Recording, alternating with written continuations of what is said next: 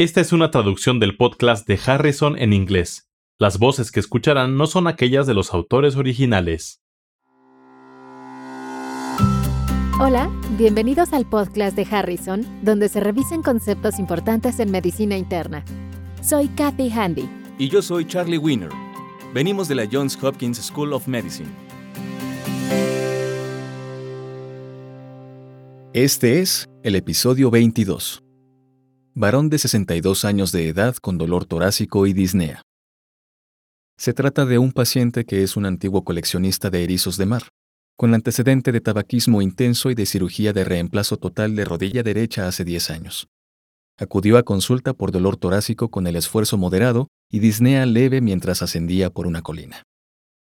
El dolor torácico es en realidad un síntoma muy común por el que se solicita atención médica, en especial en los servicios de urgencias. La mayor parte de las ocasiones no es un problema que ponga en riesgo la vida. Y de hecho, la mayor parte de las veces no es causado por cardiopatías.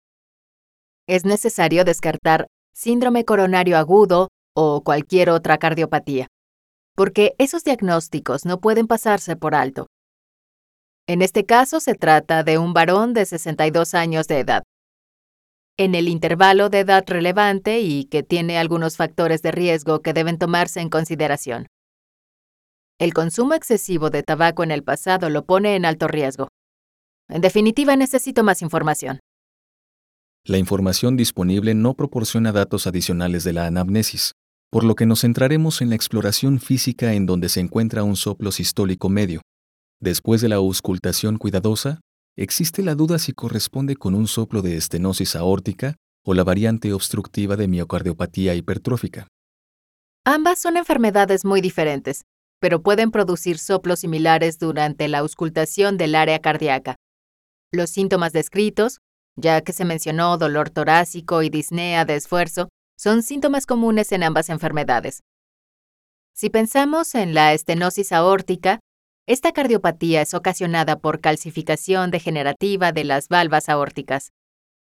Ocurre más a menudo en personas con antecedente de enfermedades congénitas, como tener una válvula aórtica bicúspide, o si existe un deterioro crónico de las valvas en una válvula normal, o bien si hubo un proceso inflamatorio atribuible a cardiopatía reumática. El proceso de deterioro de la válvula aórtica comparte muchas características con la aterosclerosis vascular. Esto incluye disfunción endotelial, acumulación de lípidos, activación de células inflamatorias y liberación de citocinas. Puede ocurrir regulación ascendente de varias vías de señalización que ocasiona calcificación de las valvas aórticas. Así que la estenosis aórtica es bastante común, en especial en este grupo de edad. Pero, ¿qué hay de la cardiopatía hipertrófica obstructiva? La miocardiopatía hipertrófica obstructiva es la hipertrofia asimétrica del ventrículo izquierdo, diferente de la hipertrofia del ventrículo izquierdo más común que se origina por hipertensión de larga evolución. A causa del mal alineamiento y la alteración anatómica de las miofibrillas aumentadas de tamaño y de los miocitos del tabique, protruyen hacia el infundíbulo del ventrículo izquierdo, lo que ocasiona obstrucción. ¿Cuáles son los datos demográficos de miocardiopatía hipertrófica obstructiva? La edad promedio para el diagnóstico es de 35 a 40 años para la miocardiopatía hipertrófica obstructiva, pero puede presentarse en pacientes de la séptima década de la vida. La mayor parte de los pacientes poseen una mutación de sarcómera. Por lo general, casi 60% de ellos. La estenosis aórtica tiende a ser más común en personas de edad avanzada. En lo que se refiere a la exploración física, ¿cuáles son los hallazgos típicos en cada caso? Empecemos con la estenosis aórtica. El soplo suele ser más intenso en el borde esternal derecho al nivel del segundo espacio intercostal y se irradia hacia las arterias carótidas. La estenosis o esclerosis aórtica son la causa más común de soplo diastólico en un adulto. Por otra parte, la miocardiopatía hipertrófica obstructiva se asocia con soplo mesosistólico, que suele ser más intenso sobre el borde esternal o entre el borde esternal inferior izquierdo y el vértice. El soplo se produce por obstrucción dinámica del flujo a través del infundíbulo ventricular izquierdo y por insuficiencia mitral.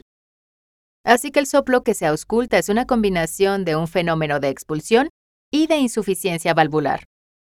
Entonces continuaré con la pregunta, que está relacionada con cuáles son las maniobras físicas adicionales que se pueden utilizar para diferenciar entre estenosis aórtica y la miocardiopatía obstructiva hipertrófica.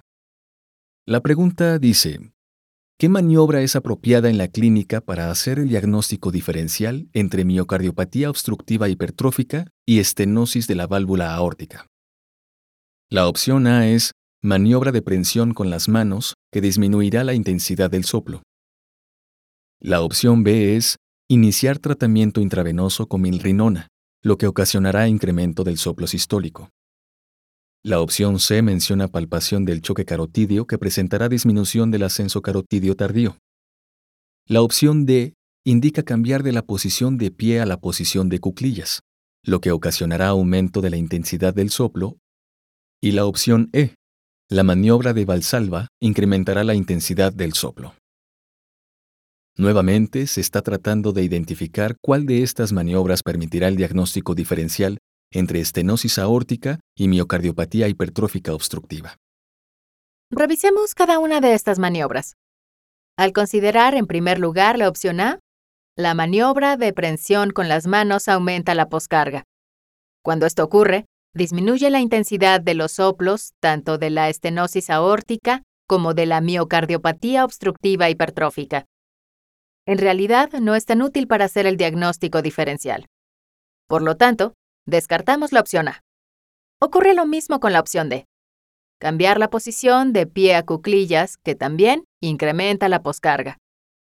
Ya que ambas maniobras disminuyen la intensidad de ambos soplos, no son de utilidad para el diagnóstico diferencial. La opción B se refería al uso de milrinona. La milrinona es un inotrópico cardíaco positivo. ¿Qué efecto tendrá en el soplo de estenosis aórtica o de miocardiopatía obstructiva hipertrófica? Aumentará la intensidad de ambos soplos. De nuevo, no es de utilidad para el diagnóstico diferencial. Lo mismo ocurre con la opción C, con disminución del ascenso carotídeo tardío al palpar el pulso carotídeo, ya que ambos presentarían retraso y no es la mejor forma de hacer el diagnóstico diferencial. Aunque es un dato importante y común en la exploración física en pacientes con estenosis aórtica grave, sobre todo en etapas avanzadas de la enfermedad, que no es el caso de este paciente. Quisiera señalar los datos en la auscultación de pacientes con estenosis aórtica grave. Es muy importante diferenciarlos porque se acompañan de mal pronóstico, lo que incluye un componente aórtico suave ausente del segundo ruido cardíaco, desdoblamiento paradójico del segundo ruido y un ruido S4 apical o un soplo sistólico tardío. Estos deben verificarse en todo paciente con sospecha de estenosis aórtica de importancia hemodinámica. Para esta pregunta, solo queda la opción E. ¿Qué me puedes decir sobre esta maniobra, Cady? La maniobra de Valsalva consiste en hacer fuerza contra la glotis cerrada, lo que incrementa la presión intratorácica. Al hacer esto, disminuye el retorno venoso y la precarga. En este caso, el soplo de miocardiopatía obstructiva hipertrófica se incrementará mientras que el de estenosis aórtica disminuirá. De manera que es el dato más útil en la exploración física en la práctica clínica con este tipo de pacientes. Esta es la maniobra clínica de mayor utilidad. Es fácil de realizar y permite diferenciar entre las dos enfermedades. Así que la respuesta es E. Maniobra de Valsalva. ¿El ecocardiograma permite diferenciar entre los dos trastornos? Sí, el ecocardiograma permitirá diferenciar entre los dos trastornos y probablemente sea la mejor prueba diagnóstica y en este caso debería ser la siguiente prueba a realizar. De acuerdo. La estenosis aórtica y la miocardiopatía obstructiva hipertrófica pueden manifestarse al inicio con síntomas similares, es decir, disnea y tal vez dolor torácico. La exploración inicial en ambos casos puede mostrar un soplo mesodiastólico, pero la exploración más minuciosa con la realización de maniobras de valsalva puede ayudar a diferenciar entre estos dos soplos. Para conocer más sobre este tema, consulte Harrison Principios de Medicina Interna, edición 21, capítulo 42, Estudio del paciente con soplo cardíaco. Los podcasts de Harrison son una publicación de McGraw-Hill disponibles en Access Medicina el recurso médico en línea que ofrece los contenidos más recientes y fiables de las mejores mentes de la medicina. Para obtener más información visite accessmedicina.com.